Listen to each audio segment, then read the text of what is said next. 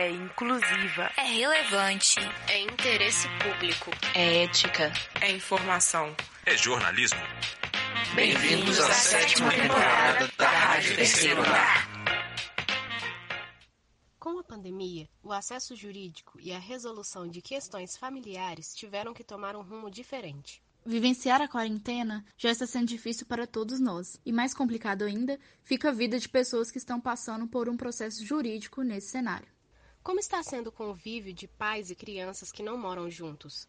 E os processos de pensão e reconhecimento de paternidade? Os divórcios aumentaram? Por quê?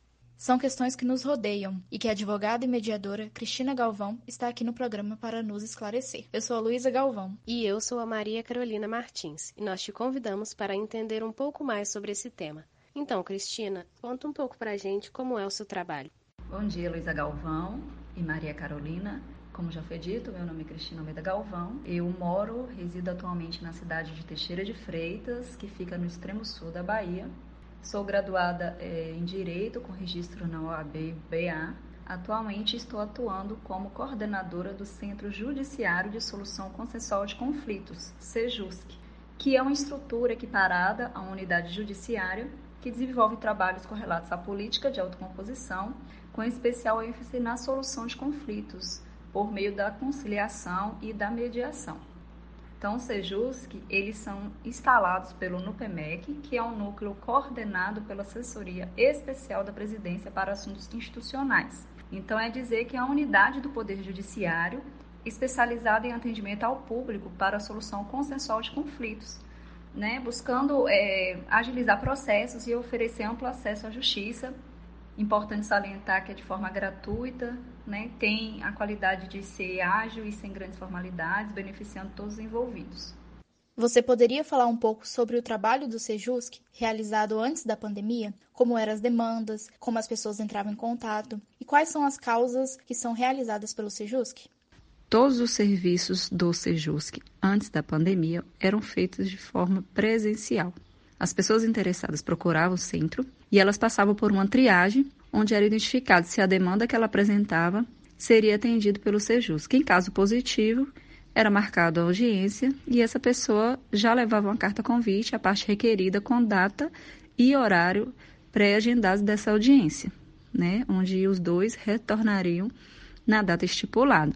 Os casos atendidos pelo Sejusc hoje é, do município de Teixeira de Freitas na maioria das vezes, é relacionado aos casos de família, por exemplo, divórcio, reconhecimento e dissolução de união estável, investigação de paternidade, ou espontânea, ou através de exame de DNA. Né? As partes podem requerer o exame de DNA.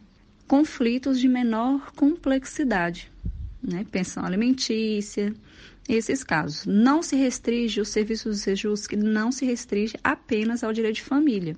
E após a pandemia, né, o Tribunal de Justiça da Bahia autorizou o Sejusc a realizar audiência virtual, o que vem ocorrendo desde julho deste ano, né, de forma muito positiva. As pessoas estão aderindo nessa né, nova modalidade Existem vários pontos positivos em relação a isso. A nossa demanda aumentou consideravelmente né, com essa decisão do Tribunal de Justiça. As nossas audiências são realizadas apenas de forma virtual e por enquanto as audiências presenciais estão suspensas. E como ocorre? As partes elas fazem contato é, com o Sejusc através de telefone, né, disponibilizado o número de telefone, WhatsApp, e-mail e um número também de celular, e elas entram em contato é encaminhado para elas uma ficha de atendimento que ela também preenche de forma virtual. Todas as dúvidas são esclarecidas a essa pessoa, orientação jurídica, e caso a demanda seja do Sejusc, também é agendada audiência, né? A diferença é que essa audiência agora essa pessoa vai poder fazer de casa, do trabalho, se ela tiver disponível. Ela precisa apenas ter um celular, um computador e acesso à internet. Né? E ao realizar essa audiência, caso seja concretizado um acordo, essa gravação dessa audiência é encaminhada ao juiz, onde ele vai ter acesso a essa audiência, à gravação, poder assistir essa audiência e comprovar eh, o acordo das pessoas que, que participaram e posteriormente elas vão receber a sentença através do e-mail ou através do WhatsApp, tudo de forma virtual. E essas mudanças por causa da pandemia, elas ocorreram de uma forma nacional ou estadual? E qual foram as áreas do direito?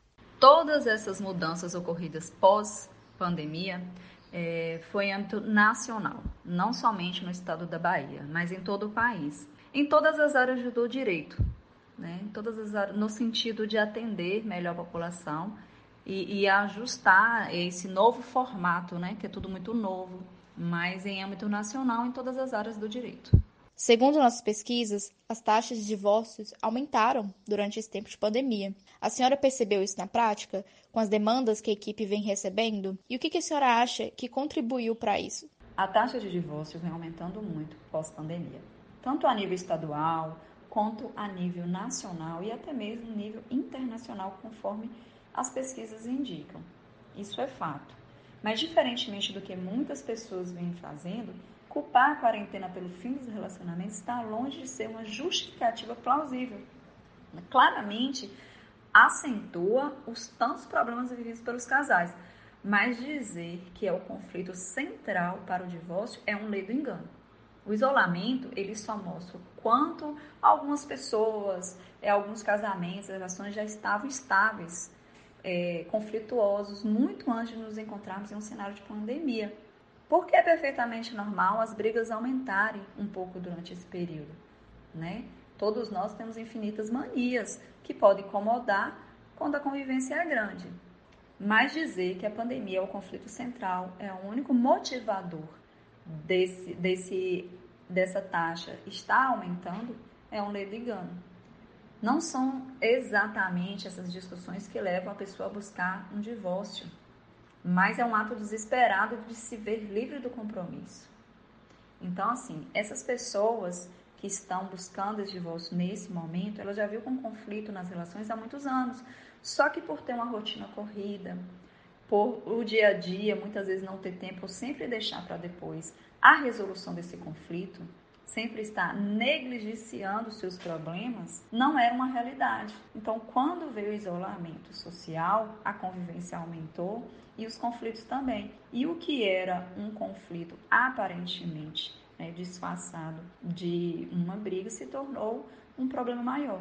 E aí também vem a questão do acesso à justiça, é, a facilidade do acesso à justiça, por estar sendo virtual, ter colaborado mais importante salientar é o problema maior, o causador desses índices terem aumentado não foi somente a pandemia, é um problema é, que já vem há muitos anos normalmente e agora eles bus estão buscando resolver o conflito. É um fato que a crise econômica brasileira tem piorado nesse tempo de pandemia. Isso é refletido em muitos lares e muitas famílias brasileiras. É possível também que muitos pais não tenham condições agora de pagar o valor integral da pensão alimentícia para os seus filhos. É possível que eles reduzam esse valor de forma temporária ou definitiva? E como que eles podem fazer isso? Qual é o processo? Com a crise econômica, afetou diretamente o pagamento da pensão alimentícia ou a falta dele, que na verdade já era uma briga na vida de muitas famílias com pais separados, esse tipo de situação. Com o coronavírus, o problema se intensificou. Muitas pessoas tiveram prejuízo imediato e assim, muitos pais alegam esse motivo para deixar de cumprir com a obrigação, né? Com a pensão, com o pagamento da pensão. Por outro lado, é, as crianças estão tendo suas despesas aumentadas, vez que muitas vezes essas crianças se alimentavam na escola, faziam as refeições na escola e estão fazendo em casa. Então essa conta não fecha, né? Preciso ter esse cuidado. Então, como solucionar esse problema? É possível essa redução? É possível esse pai ou essa mãe que tem a obrigação de pagar alimentos reduzir esse valor? Sim. Essa opção, essa, esse, essa forma sempre existiu, que se chama uma ação revisional de alimentos para se tentar reduzir o valor quando é, a vida financeira da, desse pai ou dessa mãe que paga essa pensão houve uma modificação. Muitas vezes para menos esse pai ou essa mãe passou a receber um valor menor de salário, então ele busca o judiciário para é, um, revisionar esse valor no sentido de reduzir ou majorar, conforme o caso. Então, uma das possibilidades nesse caso é flexibilização do valor. Porém, a pensão é determinada pela necessidade de quem recebe e um equilíbrio deve surgir a partir disso. Então, se houve essa mudança, é necessária essa ação de revisão. E o responsável que não puder pagar deve procurar a justiça e entrar com ação de diminuição. Cristina, nós gostaríamos de agradecer a sua presença, a sua colaboração e responder às nossas perguntas. Muito obrigada. Ficamos muito felizes em receber você aqui hoje e também muito satisfeitos com as respostas, com as perguntas, sanando todas as nossas dúvidas sobre o tema. Sim, eu acho que é um tema bastante importante e pertinente, né, da gente abordar. É, muito obrigada também pela sua participação. Luiz e Maria Carolina, eu que quero agradecer a oportunidade de conversar com vocês, de esclarecer algumas dúvidas e me coloco sempre à disposição de vocês. Eu sou a Maria Carolina Martins. E eu sou a Luísa Galvão. Obrigada por ouvir nosso programa. Você ouviu uma produção da sétima temporada da Rádio Terceiro Andar. Para ouvir esse e outros programas, acesse o site Rádio Terceiro Andar, ufmg.wordpress.com. Acompanhe a Rádio Terceiro Andar no Facebook e no Instagram. Projeto de ensino, pesquisa e extensão vinculado à disciplina de radiojornalismo e mídias digitais. Departamento de Comunicação Social da UFMG. Trabalhos técnicos, Frederico Pessoa. Estagiário docente, Matheus Salvino. Coordenação geral, professora Sônia Pessoa.